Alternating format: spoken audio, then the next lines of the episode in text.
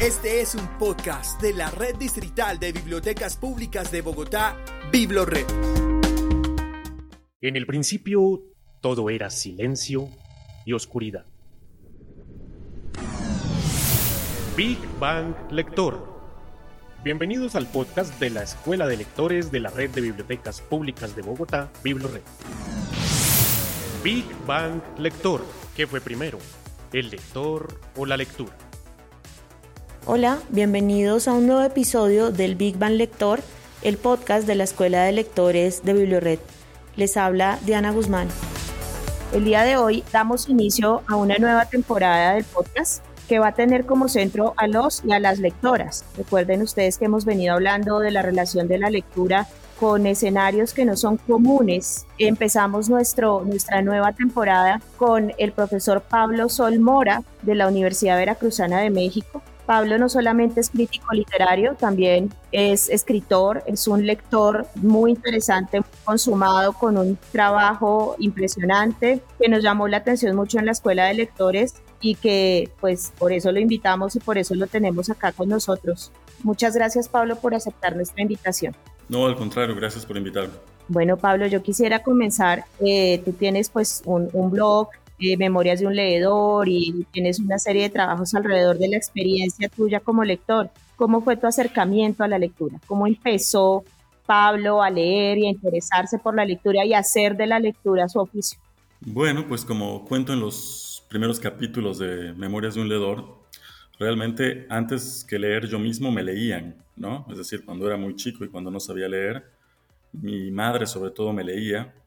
Y bueno, esa es una como gran introducción a la lectura, ¿no? Porque un niño al que le leen historias y que le gusta escucharlas, es muy probable que después quiera leer por su cuenta, ¿no? Por eso es que a la primera entrega de las Memorias de un Leedor le puse el libro escuchado, ¿no? Porque realmente no fue un libro que yo leí, este, sino que oí, ¿no? Y era Alicia en el País de las Maravillas, una versión abreviada. Y esto habrá sido, pues, desde luego antes de que yo aprendiera a leer, así que tendría como unos eh, cuatro años o cinco años o algo por el estilo, ¿no? Y ya después, desde luego, empecé a leer por mi cuenta, ¿no? Pero el inicio fue ese y por eso es que yo hago mucho énfasis en, eh, por supuesto que hay grandes lectores que se forman, digamos, a sí mismos, pero también si tú tienes el ejemplo o si te leen cuando eres chico, eso es como un gran paso adelante. Es muy probable que después tú quieras ser un lector por ti mismo, si cuando eres niño te leen, ¿no? Y sobre todo si son cosas eh, bueno, desde luego como mi libro clásico de la infancia es Alicia en el País de las Maravillas. Y ya de ahí realmente el resto de mi vida como lector yo creo que es como un desprendimiento de aquella primera lectura que escuché. Pablo, y bueno, tú tienes un trabajo también eh, en este blog que hemos mencionado, cómo, entre comillas muy marcadas, comienzas, digamos, a profesionalizar esa práctica de la lectura y a convertirla también en una práctica de escritura, ¿no? A nosotros nos, nos obligan a leer en el colegio. O sea, se supone que la lectura es una práctica muy importante para la educación, a veces mal guiada, mal orientada, pero no nos impulsan a escribir. Somos una sociedad de lectores, entre comillas muy marcadas, pero no una sociedad de escritores. ¿Cómo haces tú ese proceso, esa relación entre la lectura y, y el acto de escribir? Pues mira, yo me temo que en Hispanoamérica en general, este, desde luego que se reconoce la importancia de la lectura, ¿no? Pero muchas veces eh, la escuela pues no hace mucho por formar lectores, que es como lo primero, lo más inmediato que debería hacer. Por increíble que parezca, un niño se pasa 6, 9, 12 años en la escuela y a veces ni siquiera como se le ofrecen los elementos, digamos, para realmente adquirir el gusto por la lectura, ¿no? Porque nuestros países, seamos sinceros, no son muy lectores que digamos en general. Entonces, teniendo como un eh, hábito deficiente de lectura, pues la escritura menos todavía, ¿no? Desde luego, porque la escritura pues se desprende de un buen hábito de la lectura. En mi caso, yo creo la verdad que eh, siempre me acuerdo de un, una frase de Mark Twain, el escritor norteamericano, ¿no? que decía, nunca permití que la escuela se interpusiera en mi educación. Entonces muchas veces uno se hace lector y sobre todo lector de literatura un poco a contracorriente de la escuela. La verdad es que en la escuela eh, la escuela primaria, la escuela secundaria, ¿no? No impulsaron mucho, digamos, eh, mis hábitos lectores. Eso más bien lo fui haciendo un poco paralelamente, ¿no? En el espacio de la familia, de los amigos. Eh. Yo creo que la época, después de lo que acabo de referir, cuando era niño, de las primeras lecturas, eh, cuando me volví un lector fue pues cuando suelen ocurrir estas cosas en la adolescencia, cuando tienes como 15 o 16 años, que descubres tu vocación como lector y empiezas a leer vorazmente todo lo que se te va atravesando y sin mucho criterio, por supuesto, ¿no? Pero es lo que hay que hacer en ese momento. O un poco paralelamente, mientras se va desarrollando esa vocación de lectura, sobre todo si es de literatura, desde luego, casi inevitablemente se te ocurre escribir, fatalmente se te ocurre escribir y comienzas pues desde luego imitando lo que lees. En mi caso, muy claramente fueron las, eh, los cuentos de Borges y Bioy Casares y Cortázar y demás, ¿no? que fueron los que me convirtieron, digamos, en un lector de literatura ya de manera como eh, habitual y que fueron las primeras cosas que, desde luego, intenté infructuosamente imitar. Y luego vas aprendiendo ya en el caso de que te dediques como más profesionalmente, podríamos decir, a la literatura, que estudies una carrera de letras o un posgrado en letras, y pues desde luego vas como adiestrando ciertas herramientas críticas y tu propio estilo como escritor. Muchas veces gente que profesionalmente se dedica a la literatura nunca consigue escribir con un estilo propio, cae siempre en una escritura académica muy estándar, digamos, que no tiene una, un sello personal, y un verdadero escritor tiene que tener un sello personal.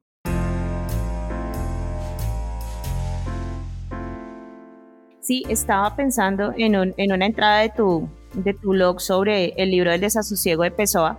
A mí me gusta mucho Pessoa y me pasó que cuando me acerqué al libro del desasosiego y bueno, conocí el proceso editorial del libro del desasosiego que fue tan complejo, pues no lo pude leer. Es decir, fue como, pucha, me pareció impresionantemente complejo, pero tú en esa entrada, y, eso se relaciona con lo que acabas de decir, mencionaste algo muy importante, venías de hacer tu tesis, eh, digamos, los que las hemos hecho ese tipo de trabajo sabemos lo difícil que es y también un poco lo asfixiante que resulta. Dices, quería recuperar mi libertad lectora. Me gustó mucho esa, digamos, como esa expresión. Recuperar la, la, libertad lectora con el libro del desasosiego o con la lectura del libro del desasosiego. ¿Cómo fue esa experiencia, Pablo, teniendo en cuenta la complejidad, digamos, en la, en la hechura editorial, en la hechura estética de, de, de la obra de Pessoa? Sí, lo que pasa es que, bueno, es una deformación muy típica de quien se dedica profesionalmente a la literatura, ¿no? Que luego eh, ya no lees realmente por gusto y con libertad, sino que más bien trabajas con, ¿no?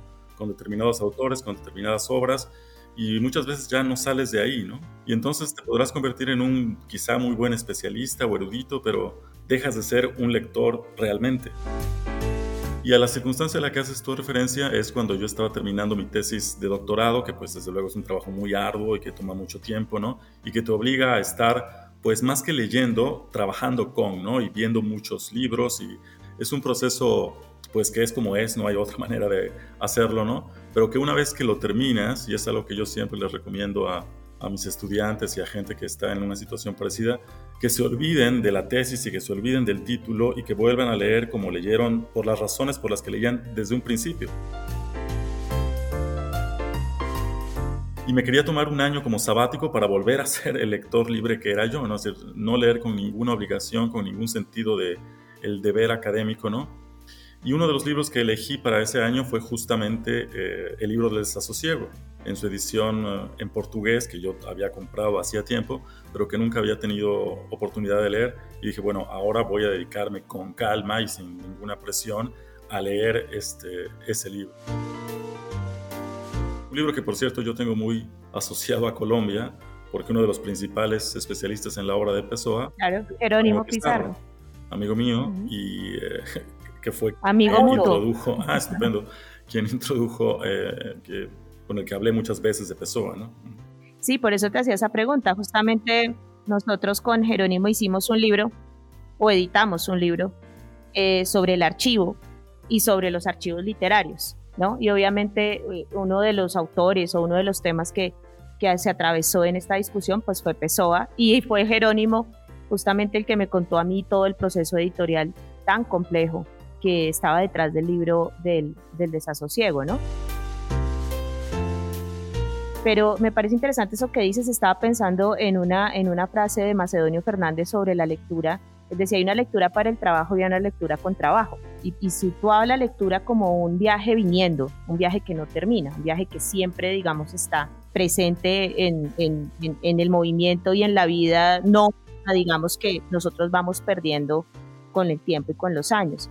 Tú también tienes otra, digamos, como otro, otro, otro escenario de acción que es la enseñanza, ¿no? Eres, eres profesor. Así es.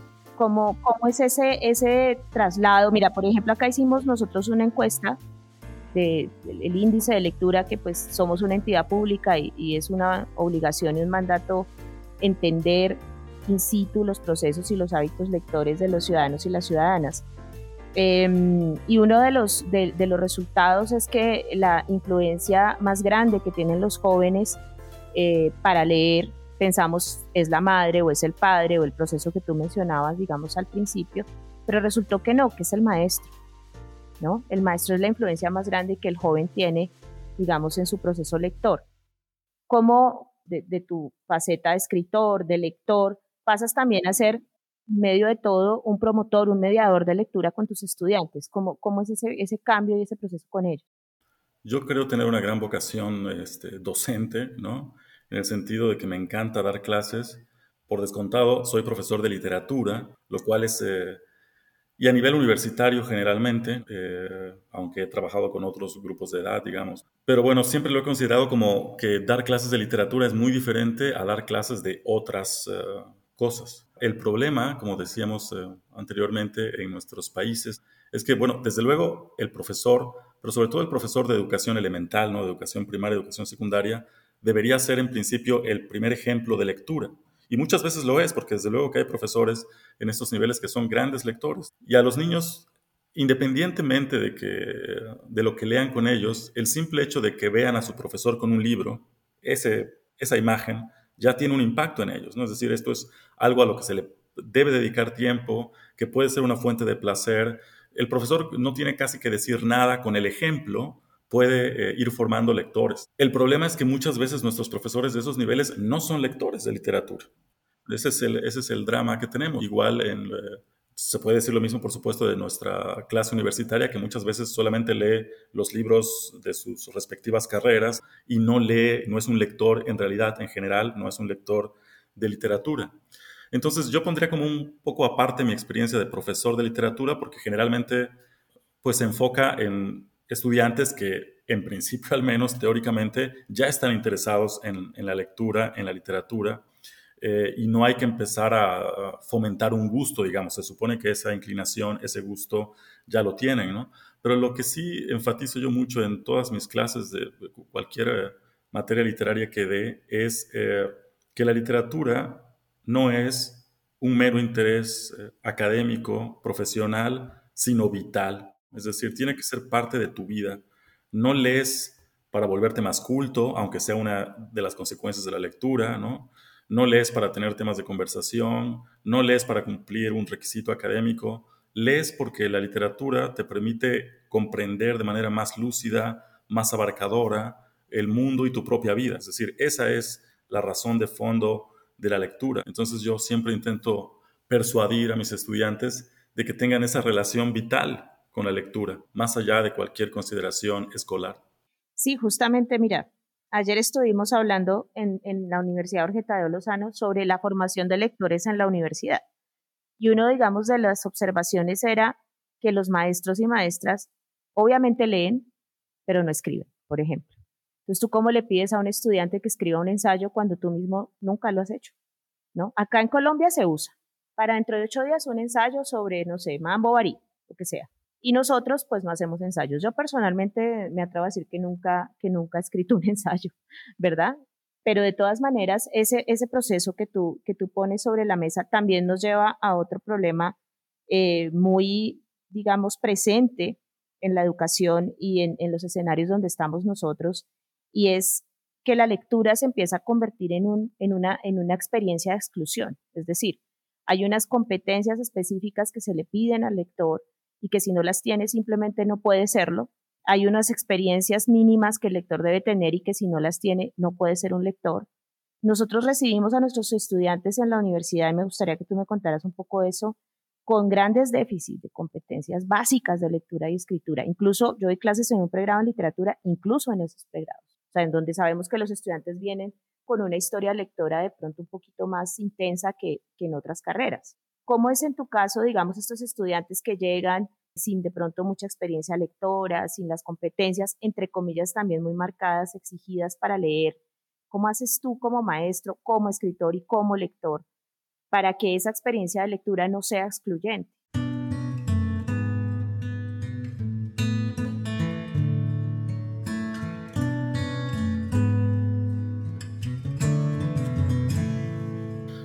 Como decíamos, es un problema latinoamericano en general. Por supuesto, eh, la educación tiene un nivel tan bajo desde los niveles elementales, desde la primaria, que cuando llegan a la universidad, pues eh, arrastran años de déficits y sobre todo de déficit lector y de déficit no diría yo como de escritura, por supuesto no escritura literaria, de redacción, ¿no? Es decir, la redacción es sencillamente expresarte con claridad por escrito, bueno, ese debería ser como una de las condiciones de cualquier educación. Y sobra decir que cuando llegas a la universidad eso ya no debería ser un problema, pero de hecho lo es. Y lo es con, eh, con personas que van de hecho a estudiar letras. Es muy difícil realmente cuando te topas, y en nuestros países esto sucede con frecuencia, ¿no? Con problemas muy dramáticos de atraso, ¿no? Que por muy buena voluntad que tenga el estudiante o el profesor, no se van a resolver 12 este, años de pésima educación en un semestre, ¿no? no hay manera de paliar eso, ¿no? Pero lo que sí se puede hacer, creo siempre, es hacerle ver al estudiante, sea cual sea su nivel, que él puede encontrar un libro que signifique algo para él de manera especial, que hay algunos cuantos libros que le van a hablar a su experiencia de manera directa. Y la cuestión es poner esos libros un poco como a su alcance, ¿no? Y en el momento en que ocurre eso, porque también hay que decirlo, no, siempre y no necesariamente ocurre, ¿no? Es decir, eh, hay muchos eh, estudiantes, muchas personas en general, que no van a ser lectores. Es decir, eh, en principio es una cuestión de sensibilidad y de gusto, ¿no?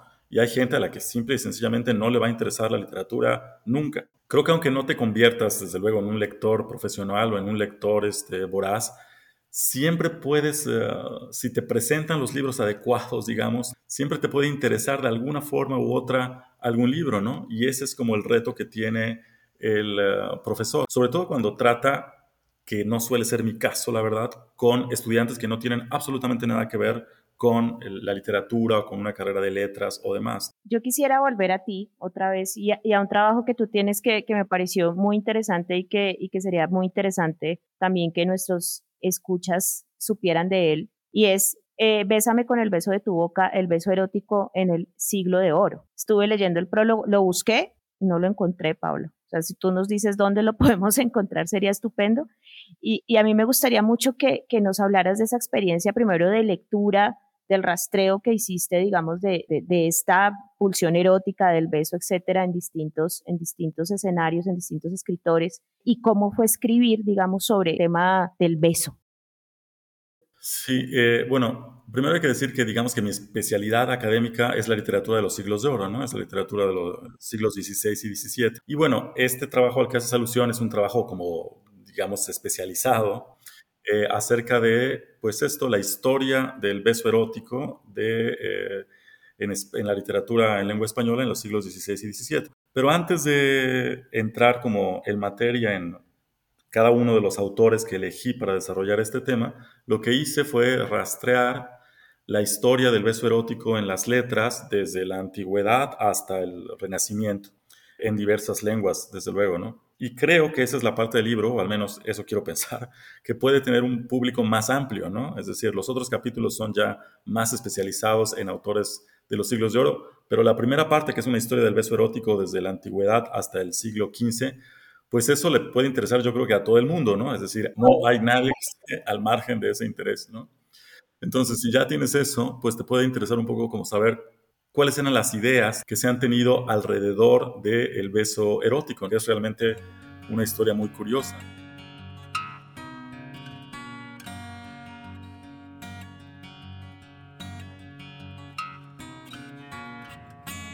Entre lo más importante, digamos, que se pensaba en aquella época era que los amantes intercambiaban el alma, ¿no? Cuando se besaban en la boca a través del aliento, del espíritu. Y eso, desde luego, pues, que es una idea poética en sí misma, ¿no?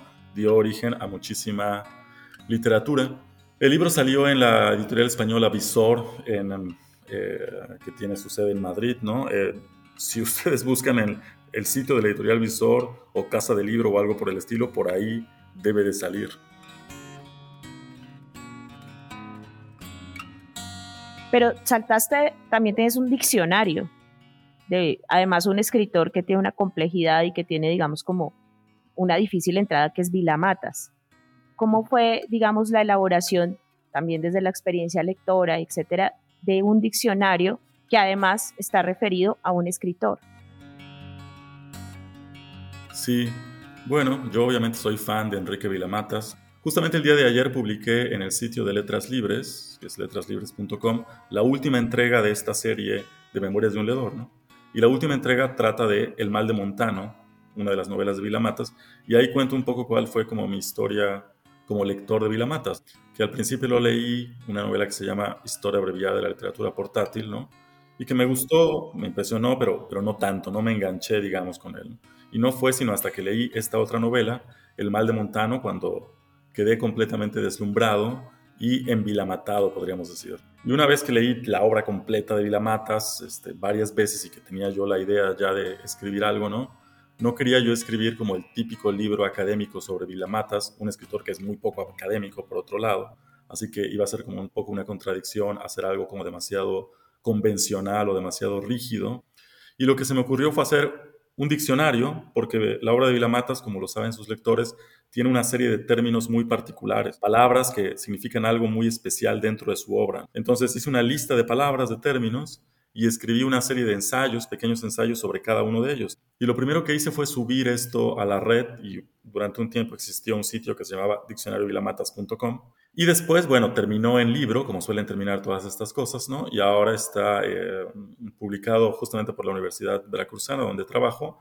Y por cierto que se puede descargar gratis ese libro, así que eh, está por ahí. El, si entran al sitio de la editorial de la UB y lo buscan, lo pueden eh, descargar gratuitamente. Entonces, esa fue un poco la historia del diccionario Vilamatas. Pablo, ya para ir cerrando, queremos preguntarte algo que siempre le preguntamos a nuestros invitados e invitadas, porque además es una consigna con la que llegamos eh, en esta administración y en, esta, en este proyecto de, de la Escuela de Lectores. Nosotros tenemos un problema, un inconveniente o un imaginario, como queramos llamarlo, y es que la lectura a veces es más importante que el propio sujeto. Y yo quisiera preguntarte a ti, para ti, ¿qué fue primero, Pablo, el lector o la lectura? Pues la verdad, no creo que se puedan separar uno de otro, ¿no? Es decir, como he intentado enfatizar en varias de, mis respuestas, para mí el, el, acto de la lectura es un acto absolutamente personal, absolutamente íntimo, es decir, no es algo que hagas al margen de tu vida como una especie de hobby nada más o de entretenimiento, ¿no? Es decir, para los verdaderos lectores, la lectura eh, está como en el núcleo de su ser, digamos. Somos las eh, lecturas que hacemos. Entonces nunca se me ha ocurrido así como que desligar de que, bueno, por un lado está la persona que lee y por otro lado está la lectura. Están completamente fundidos, ¿no? Cuando vemos la lectura solamente como una cosa utilitaria, ¿no? Es decir, como algo que conduce a un fin, como un medio, entonces es que se puede desligar, ¿no? Pero la lectura, desde luego la lectura de literatura, pues no se puede hacer esa separación entre el acto y el sujeto. Así que para mí eso no representaría un problema porque ni siquiera me lo planteo así. Si la lectura es un acto trascendente, si va a tener un significado personal para ti, va a estar completamente fundido con tu persona. Claro, así es, así es. Y la idea un poco es que también quienes hacen las políticas públicas, educativas, editoriales, tengan esa, esa premisa en cuenta. Pues Pablo, muchísimas gracias por tu generosidad, por acompañarnos en este podcast del Big Bang Lector que pues es muy escuchado y agradecerte de verdad muchísimo por acompañarnos en esta primera entrega de la segunda temporada del podcast. No, al contrario, los felicito por su programa y gracias por invitarme. Y gracias a todos y a todas por escucharnos, por estar siempre pendientes del Big Bang Lector. Nos vemos pronto y un abrazo. Les habló Diana Guzmán.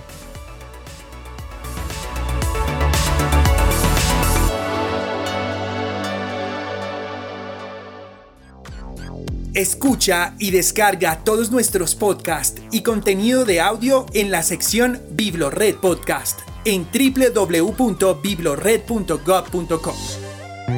thank you